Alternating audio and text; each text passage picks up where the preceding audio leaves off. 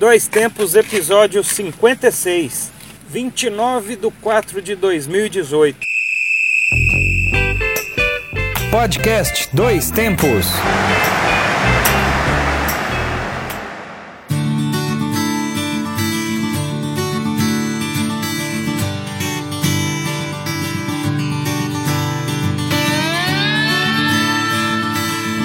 Salve, salve! Hoje é 29 de abril de 2018. Eu sou João Luiz Reis e esta é mais uma edição do Dois Tempos. Estamos aqui com o podcast que leva até você informação, debates, opiniões e o melhor da memória esportiva. Eu sou o Alexandre Rodrigues e voltamos com um novo episódio da série de podcasts produzidos pelo Grupo Gabiroba. Agradecemos a você que nos acompanha e que continue com a gente. E para quem ainda não nos conhece, estamos presentes no Twitter, Instagram, Facebook, SoundCloud, Mixcloud e YouTube. É só pesquisar aí pelo nome do Grupo Gabiroba, vai ver lá o nosso símbolozinho em branco e preto. Já pode olhar, acessar e ver o nosso trabalho. Acompanhe também a revista Acréscimos, a nossa revista eletrônica com textos variados sobre futebol que você encontra no medium.com/revista Acréscimos. Além disso, estamos no YouTube com o canal do Grupo Gabiroba e também, claro, com o trabalho na TV Bugre do Guarani de Divinópolis. Não deixe de ver nossos vídeos e agora o Guarani de volta ao módulo 1 do Campeonato Mineiro. E seguindo a mística, mais uma vez gravando o programa diretamente do estádio Valdemar Teixeira de Faria, o Farião, a Casa do Bugre. Agora, Exatamente. La prim- Casa de Bugre. La Casa del Bugre, Como fizeram uma arte muito interessante na internet. Jean. E alguns jogadores também. Então vamos começar hoje a ler o nosso programa, mais uma vez aqui do Farião. Você vai escutar ao fundo aí o pessoal dando uma conversada, uns gritos, bolada na trave, apito. Jogo então, de bobinho. Então esse som é do time de primeira divisão do Campeonato Mineiro. Exatamente. Então vamos lá, vamos começar o programa de hoje com os nossos destaques.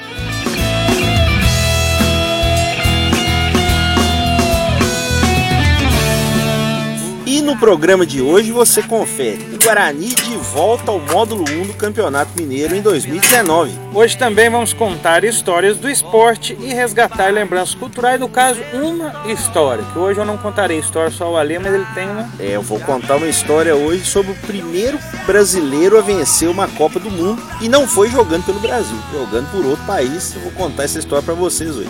Muito bem. Então vamos lá. Semana de festa em Divinópolis. Vamos começar o nosso debate. Do.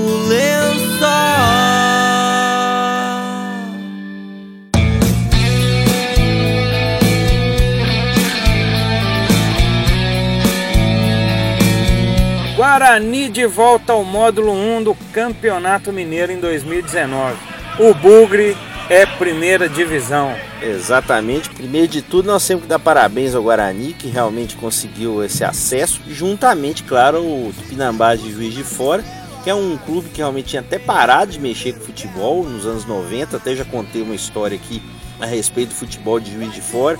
Tentaram fazer um time lá unido, né, com o Tupi, o esporte também, mas agora o Tupinambás conseguiu voltar ao futebol profissional e conseguiu o acesso. Mas claro, nosso foco aqui é o Guarani de Divinópolis. Numa campanha antes da final, conseguiu oito vitórias, dois empates e três derrotas. Conseguiu 21 gols pró, 10 gols contra realmente nos jogos antes da final contra o Tupinambás. Estamos gravando aqui antes da final. Claro, aí quando tiver decidido o título, nós voltaremos ao assunto, né, João? Com certeza. Guarani que ao longo da temporada foi um campeonato regular, mas que teve uma curiosidade, né, no último jogo, no segundo jogo da semifinal, que o Guarani que sempre veio tendo a vantagem de não ter jogadores machucados, acabou perdendo quatro atletas em, acho que em 30 minutos. É, pra quem não viu o jogo, o Cauê volante saiu machucado, depois o Paulo Moraes no intervalo, depois o Pedrinho e depois o Helder. O Helder até uma contusão muito grave, né? Infelizmente, problema no tendão de Aquiles. O Guarani teve que jogar praticamente aí 20, 25 minutos com um jogador a menos. Acabou levando um gol no final do Beraba, mas tinha vantagem de poder jogar por vitória e derrota por mesma diferença de gols. O Guarani mesmo perdendo em casa conseguiu acesso aí depois de dois anos fora da primeira divisão. O Guarani vai estar de volta em 2019.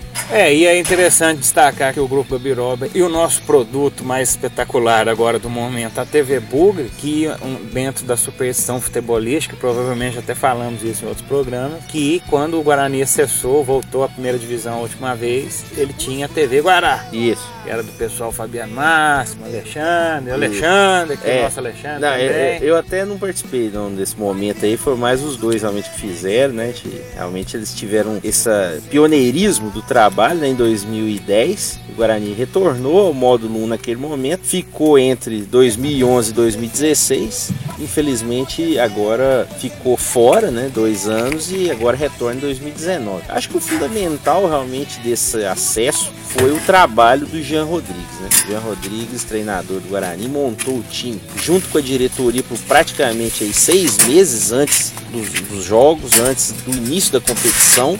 E nós temos que realmente observar que foi um time montado sempre para jogar futebol. Não é um time que realmente apenas é, foi montado para segurar resultado, para jogar realmente na defesa. Não, foi um time que sempre tentou criar chances e tentar é, dominar as partidas e impor seu ritmo e de com jogo. com desenvolvimento antes, bem antes da temporada. Assim, o Guarani está quase que um ano nesse trabalho de formação do time, de pesquisa de jogador, de conversa. E o Jean disse isso para a gente, já que ligou pessoalmente para todos os jogadores. Então foi um time escolhido a dedo, com muita seriedade, né, de, sabendo a capacidade capacidade de cada atleta, Alemão, Leomir, Magalhães, pessoal da base. Então, um campeonato sensacional e o Grupo Gabiroba tem um registro importante. A gente tem um acervo de, de imagem que nós fomos gravando, não só de treino, como dos jogos. Exato. E temos muita coisa interessante, muita imagem bonita, os jogadores comemorando, imagem do gol. O, o último jogo, que inclusive o mais emocionante, é claro, foi o jogo do acesso. Depois a festa, os jogadores se abraçando em campo, Leomir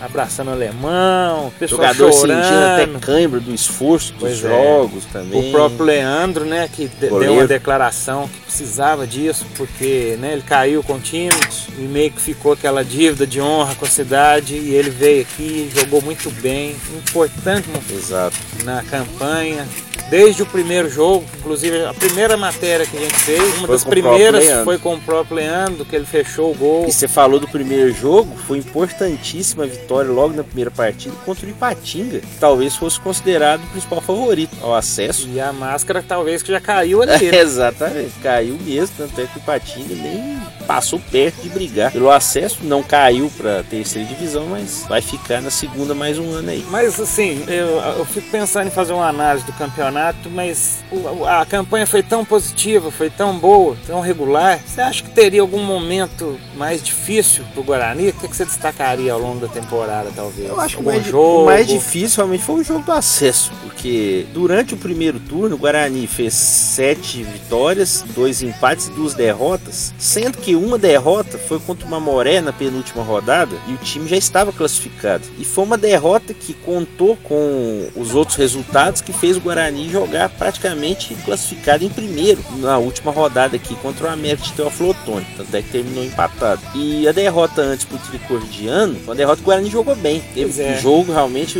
foi um jogo que o Guarani teve várias chances, o jogador salvou gol em cima da linha, quer dizer, então foi realmente uma campanha muito sólida do Guarani. O Guarani não, não sofreu. Isso é uma coisa realmente chamou muita atenção. Num campeonato que você não tem muito tempo para ter tropeço. É diferente do campeonato antigamente do módulo 2, que era regionalizado. Você tinha 10 jogos, você podia classificar em terceiro para poder aí jogar mais 10 jogos. Hoje não tem isso. É um campeonato de 11 jogos e define sua vida. Todo trabalho de um ano, de uma temporada. E é interessante também destacar que ao longo deste campeonato do Guarani, a equipe se deparou com situações. O nosso próprio capitão Helder está com um acontecimento com ele no primeiro jogo com o Uberaba. Que jogo da primeira fase. Da primeira fase, que foi o, a agressão do mascote. Né? É, o touro zebu do Uberaba me parece, pelos relatos aí, que iria até pegar um outro jogador, se não me engano, acho que o Cauê. Acabou que agrediu o Helder com uma chifrada, veja você. Uma chifrada é, de pelúcia? De pelúcia, ainda bem, né? Ainda bem. Mas a pessoa que estava por baixo da fantasia de Torzebu foi suspenso por 90 dias. Isso aí, aprender a chifrar os outros, aprender né? a não chifrar. Mas agora um, um detalhe que você citou, que no caso do Guarani foi fundamental, que foi a montagem do time anterior à competição, que é uma coisa boa, mas infelizmente revela uma coisa ruim, que vários jogadores conversando com a gente citaram. Infelizmente o time não vai ter uma atividade no segundo semestre. É aquilo que até a gente já discutiu a respeito de calendário. Coisas né? do calendário. Infelizmente a Taça Minas Gerais poderia dar uma vaga para a Série D ou Copa do Brasil não vem sendo realizado pela Federação Mineira já há alguns anos. Poderia realmente ser melhor trabalhada essa ideia de fazer um campeonato no segundo semestre, por mais que não tenham super públicos, Uhum.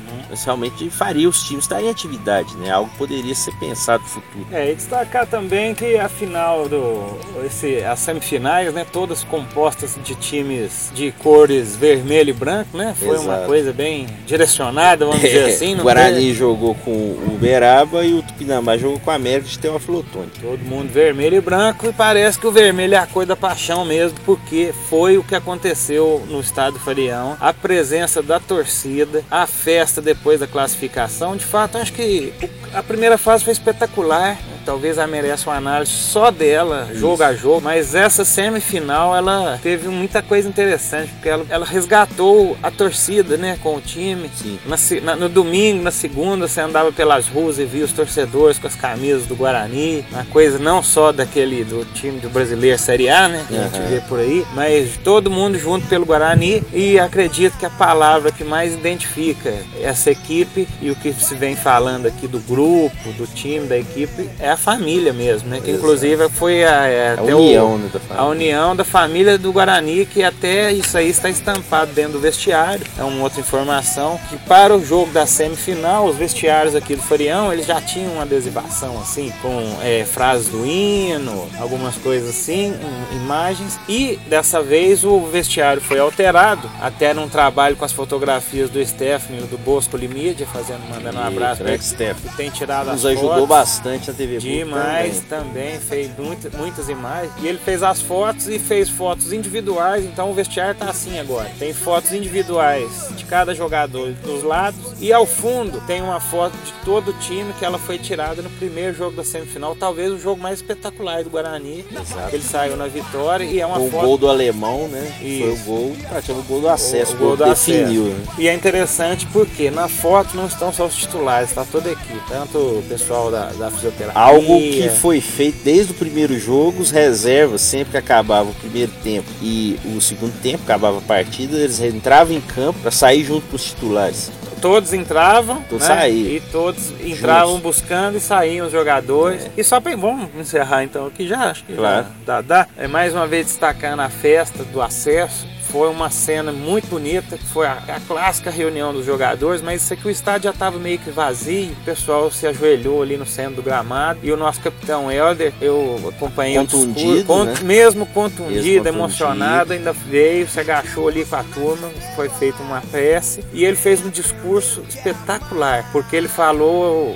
tipo, só destacando um pedacinho, que ele falou que quem está aqui no grupo, ele entrou para a história da cidade. Então nós marcamos a cidade, né? Nós seremos lembrados sempre, e de fato sim, até por esse contato que nós do grupo Gabriel tivemos mais intenso com os jogadores, né? Inclusive, né, como você disse, nesse contato do, Grupo Cabiroba, os vídeos da TV Burg estão lá no YouTube. E ainda tem muito material ainda, como o João falou, é para ser divulgado, porque realmente né, na correria do campeonato, desses 11 jogos, às vezes não dá tempo de a gente publicar tudo. E nós temos aqui, claro, que ressaltar sempre o trabalho do nosso Júnior Kemio, que esteve na edição comandando realmente esse trabalho de corte, de seleção das imagens, realmente gráficos, essa coisa toda, realmente foi um trabalho muito bem feito. E a gente pôde dar nossa contribuição aqui mais na reportagem, na gravação também. Eu acho que é um trabalho que fica para a história, assim como essa campanha do Guarani. Esperemos que realmente é, o Guarani, além da, do título que possa vir agora do módulo 2, possa também estar fazendo uma grande campanha ano que vem no módulo 1 e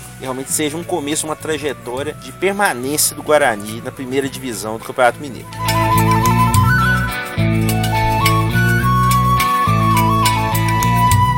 Bom, e depois dessa análise, dessa alegria, né, Ale, que nós tivemos, Bastante. do retorno do É, Guarani, uma alegria divinopolitana, né? Exato, local, mas que realmente faz falta o Guarani pro Campeonato Mineiro como um todo. E nem digo só local não, porque é o maior time da região, se talvez o Betinense Pois- tivesse conseguido o é. acesso, a gente teria dois times na primeira, né? Betinense vai se tornar serranense, né? Brevemente aí.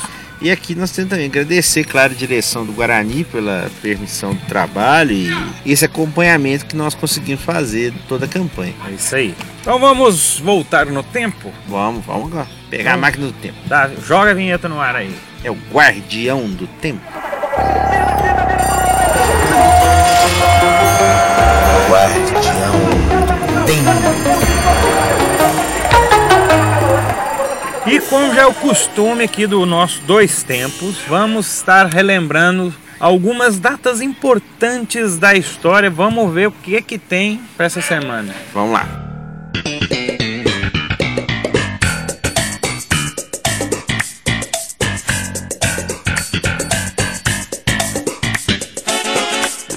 No dia 29 de abril de 1954, nasceu Jerry Seinfeld, ator e humorista norte-americano. Fez enorme sucesso com a série Seinfeld, que retratava o cotidiano de quatro amigos. A série sobre o nada durou nove temporadas entre 1989 e 1998. É tão excêntrico o Seinfeld que ofereceram para ele na época, em 98, um milhão de dólares por episódio para fazer a décima temporada. Ele não quis fazer. Tem gente ganhando um milhão hoje. Pois é, não. Por episódio. É, foi ele, é, exatamente. Isso em 98. Mas só com as reprises, com a venda dos direitos das reprises do Seinfeld, ele. Vai tirar isso. Já fácil. pode. É, O Seinfeld é, tá é, garantido até os bisnetos. Seinfeld é anterior ao Friends. Um pouquinho anterior. Talvez é uma precursora desses sitcoms assim. É, Se bem não, que é. não, tem muita coisa já. É, o mas... Seinfeld começou, né? 89 Friends começou em 94, É, mas 95. o, humor do Seinfeld é uma coisa mais inglesa, né? mais inglês. Aquele é. humorzinho mais. sarcasmo e grandes personagens também, além do, do Seinfeld, claro, o, o Kramer, né, que era o maluco vizinho, É, o que era, doidão. era um folgado, o George, né, que era o amigo de infância dele, além, claro, de Elaine, né, a ex-namorada dele, que era também muito sarcástica. Talvez a que mais despontou depois, né? Exatamente, né, a atriz, né, a, séries, a Julie Louis Dreyfus, né, que fez a VIP, né, fez Old Christine também, foi que fez mais fácil, mas o Seinfeld, só porque ele ganha de direito aí, Já dá. tá E sossegado. tem um outro que eu vou falar aqui também, que nasceu em 30 de abril de 1914, que também ganha muito direito. E Ganhou, merece. Ganhou, infelizmente. Não tá mais entre nós. Não tá mais entre nós, mas sua obra é eterna. né? Isso.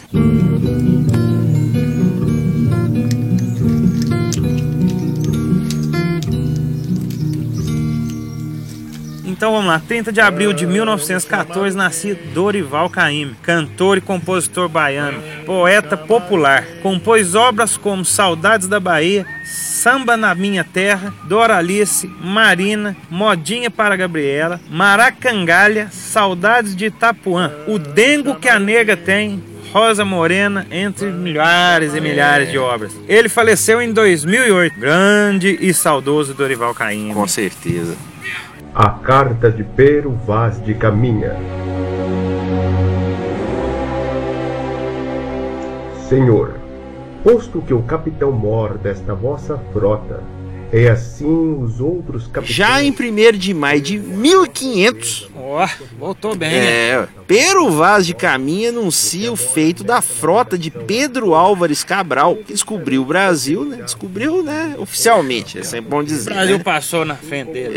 É, exatamente. E descobriu, né, assim, em termos oficiais. Claro que os índios já habitavam Ah, aqui, claro. evidentemente. Mas descobriu o Brasil em 22 de abril. Ao rei Dom Manuel, essa carta foi enviada. Através dela, datada justamente em 1 de maio. O documento notabiliza-se como o mais importante relativo à descoberta do país pela riqueza de detalhes. Inclusive, realmente, até tá ouvindo aí uma transcrição da carta. Carta que é uma clássica lição de escola, né? Sim, De história, certeza, né? Hoje em dia eu nem sei como é que tá, mas eu lembro de ler essa carta nos É, livros não de sei se hoje lê carta do Pero É Vaz o de e-mail do Pero Vaz de talvez, né? E-mails, e- Ah, O Pero Vaz fez uma live. e-mails da Odebrecht, talvez leia hoje É, nas aulas. ele fez uma live, talvez, né? Mostrando os passarinhos, as praias, as índias, né? E aí, turma, tô chegando aqui É, nas Índias. Partiu Brasil. Partiu. Hashtag. Mas vamos falar bem, né? Acho que pelo tom da carta, assim, ele enaltece bem o país, né? E naquele frio danado, da é. Casa Europa, hein? Faz uma diferença. Um grande. lugar desse, ô, que isso. Partiu pra lá mesmo, né? E ali andamos todo aquele dia em calma, à vista delas, obra de três a quatro léguas. Mereço alguém Beleza, então. Tá ouvindo a trilha aí? Reconheceram esta trilha? Como a gente fez o debate falando do nosso Guarani, nós optamos hoje por pôr uma trilha aqui de Divinópolis. E coincidentemente é da banda que cedeu para a TV Bugre o tema de abertura, que é uma repaginada, né, uma atualizada no hino do Guarani com rock and roll. E a trilha sonora do programa de hoje é rock, com a banda divinopolitana Dias de Truta. Eles iniciaram seus trabalhos em 2007 e conta hoje com seis discos autorais e um DVD ao vivo a pessoal que é aclamado aqui na cidade mesmo, é sempre ter show lotado. Agora tá com o Chula, né? Caracol. Chula, Renan Caracol, Vaguinho que nós conversamos, vez ou outra faz, faz as vezes do baixo. É, vai participar, parece que aí do próximo trabalho também, nosso Wagner Faria, que já foi trilha aqui no programa. Um abraço a todos aí. Isso aí, então segue a trilha Dias de Truta, sobe o som. Tudo bem, pode acreditar que a vida é feita pra viver. Não quero nem saber, não se preocupe, eu estou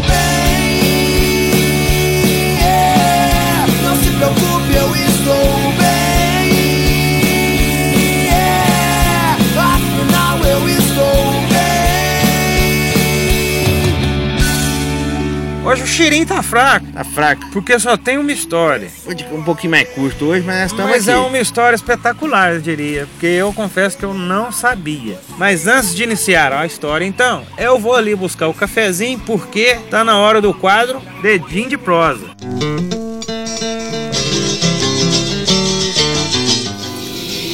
Edim de prosa.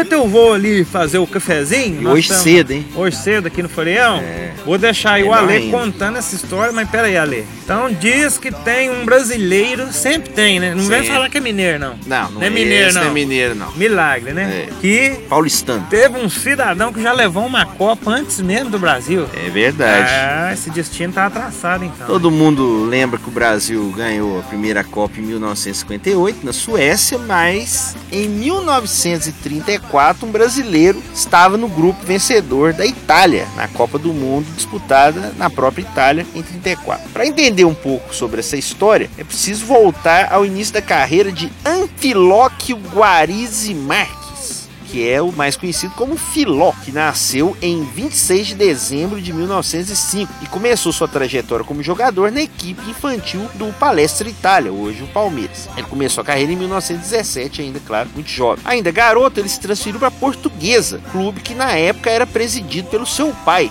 o Manuel Augusto Marques. Porém, o Filó, ele tinha muita qualidade para se manter no futebol graças ao seu próprio talento. E aí, é, as suas atuações lá na Portuguesa chamaram a atenção do Clube Atlético Paulistano, que o contratou em 1925. Apesar da pouca idade, ele já atuava em um dos maiores times de futebol brasileiro na época, hoje, claro, está extinto. E além disso, ele servia de coadjuvante do lendário Arthur Friedenreich, com quem conquistou três campeonatos paulistas e a partir daí também ele conseguiu jogar na seleção brasileira, ainda, claro, muito jovem, sendo vice vice-campeão sul-americano em 1925. Antes de se mudar para a Itália, seu último time no Brasil foi o Corinthians, onde ele chegou em 1929, após a extinção do paulistano. Pelo Corinthians, ele conquistou dois campeonatos paulistas e era nome quase certo realmente para a Copa do Mundo de 1930, no Uruguai. No entanto, um desentendimento entre as ligas carioca e paulista, até que eu já contei aqui no podcast. Sim 50, o Brasil não foi para a Copa do Uruguai com os principais jogadores. Copa da Bia. Exatamente, a própria. Fez Copa do Momo, como diz mamãe.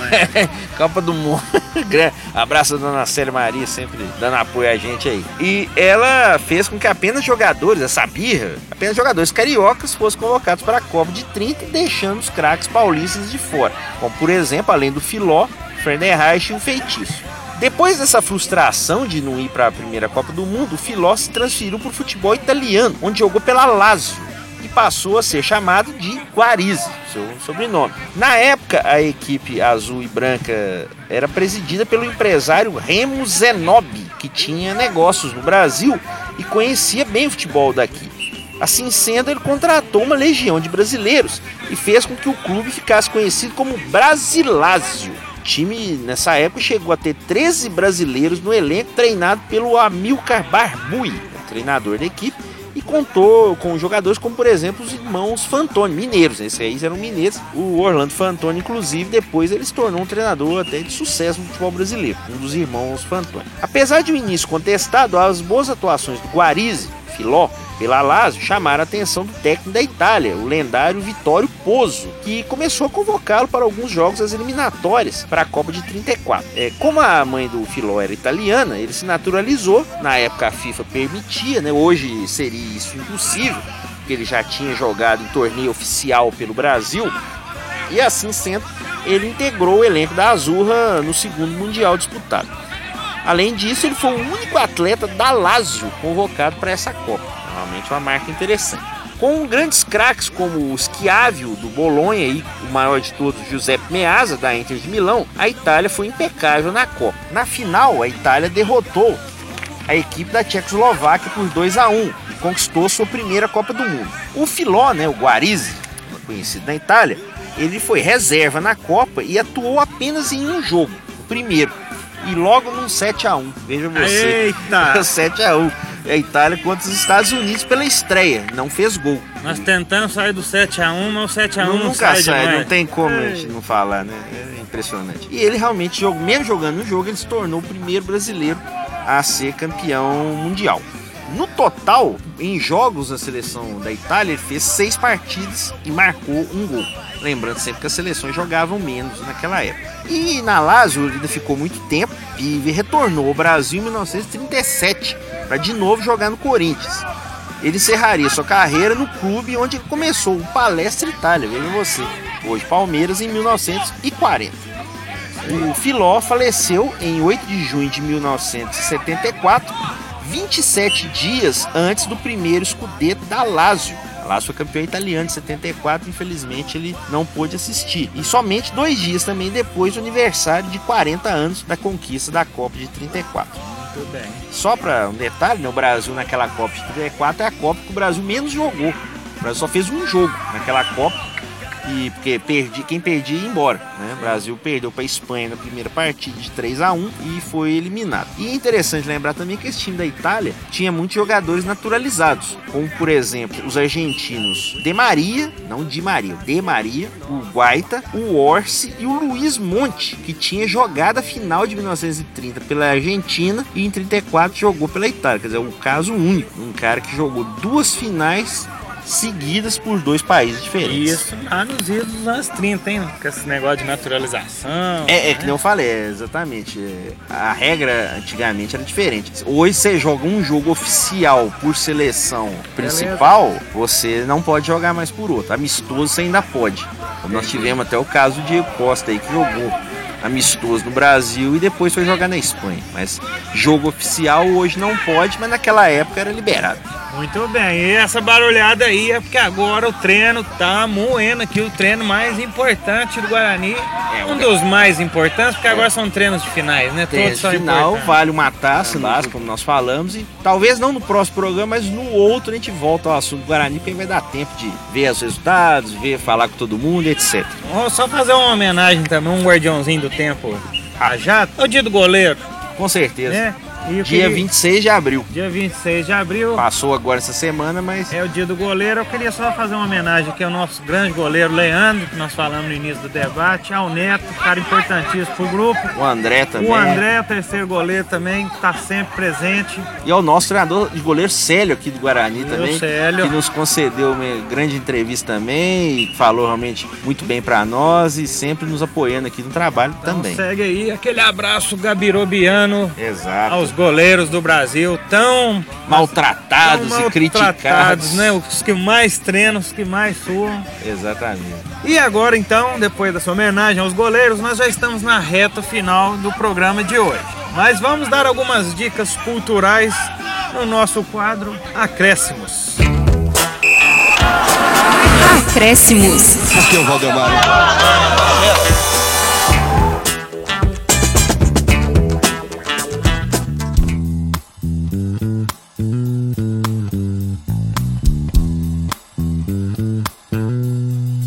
Que, que você vai falar, Lê? Beleza, eu tenho aqui de dica hoje um livro que é um almanaque das confederações do mundo inteiro, do nosso Rodolfo Rodrigues, que é o jornalista do UOL, sempre com muitos dados estatísticos interessantes. Trago mais um livro dele aqui. Esse livro é da editora Panda Books e foi lançado primeira edição em 2005 é, você pode conferir nesse livro informações e escudos de todas as confederações do mundo. A obra ainda traz estatísticas e curiosidades sobre o desempenho das seleções em Copas do Mundo e Copas das Confederações. Então é importante você saber ah, o estilo realmente de alguns escudos, de alguns formatos dessas confederações, como realmente elas foram formadas. Eu acho que é interessante que você tenha uma noção de como é a própria formação das seleções nacionais. E realmente eu acho que é um livro interessante, ainda mais agora em época de Copa. E também interessante é, dados sobre Copa das Confederações que muita gente não lembra, começou a Copa das Confederações como um torneio na Arábia. Era um torneio lá da realeza árabe.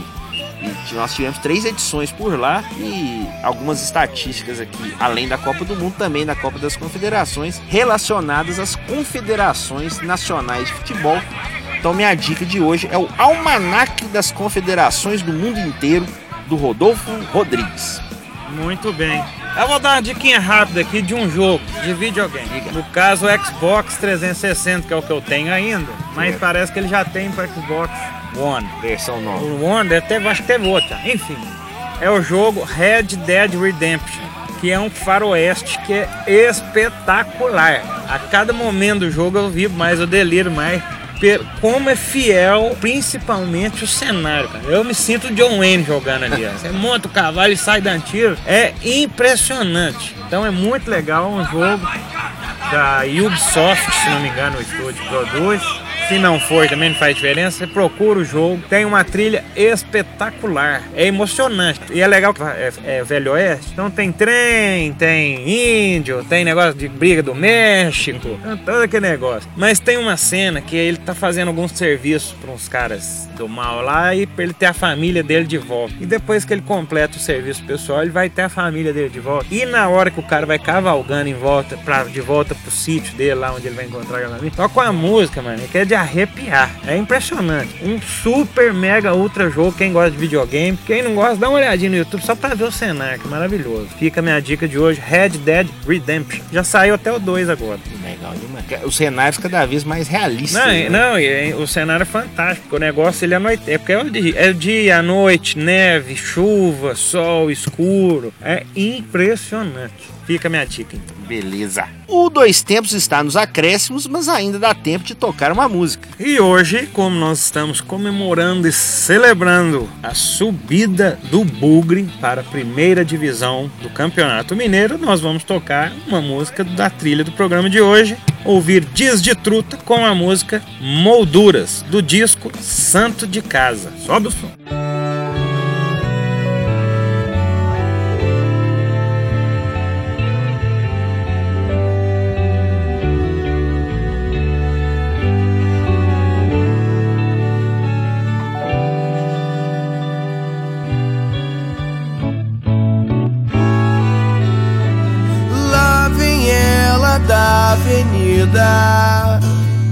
Reluzindo o dia em alegria, com um sorriso solto, meio sem pensar, tristeza no olhar.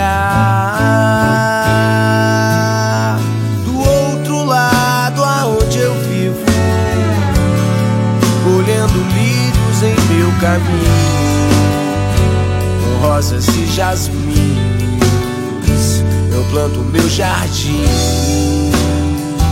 tudo pra te dar. Já vou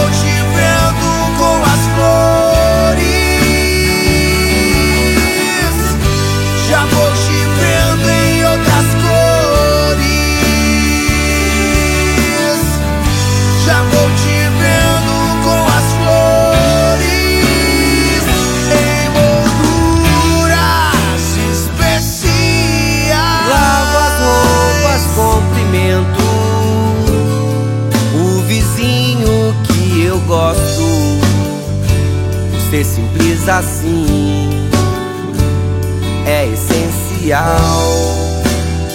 pra nos fazer sorrir. Lá vem ela da janela, velejando em barco a vela.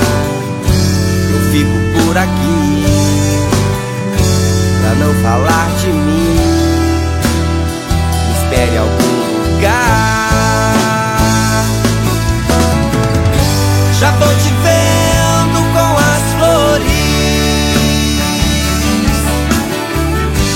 Já tô te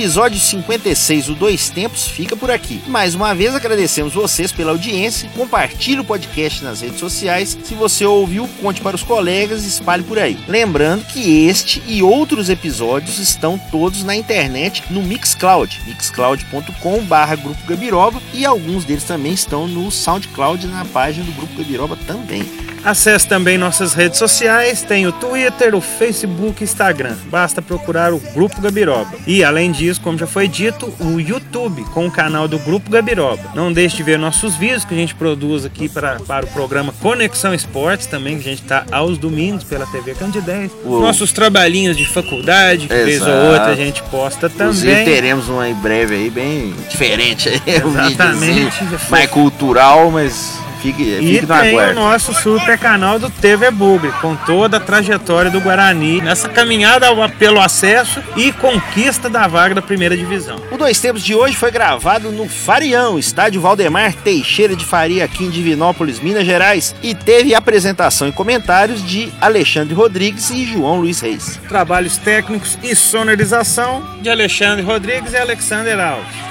Redação minha, de Alexandre Rodrigues. E para encerrar o programa hoje, ao invés de simplesmente a vinheta do programa, vamos tocar a versão rock and roll do hino do nosso Guarani de A Divinópolis, trilha sonora da TV Bugre, porque o TV Bugre e o Dois Tempos é uma produção. do Grupo Gabiroba.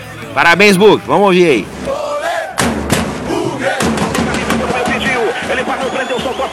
Ainda com a Nival, pediu no espaço forte, em alta velocidade, invadiu a área, dobrou, passou perto esquerdo, cruzamento pro Jonathan, se virar perigo, limpou o lance, preparou, tira a batida, olha o gol! Gol!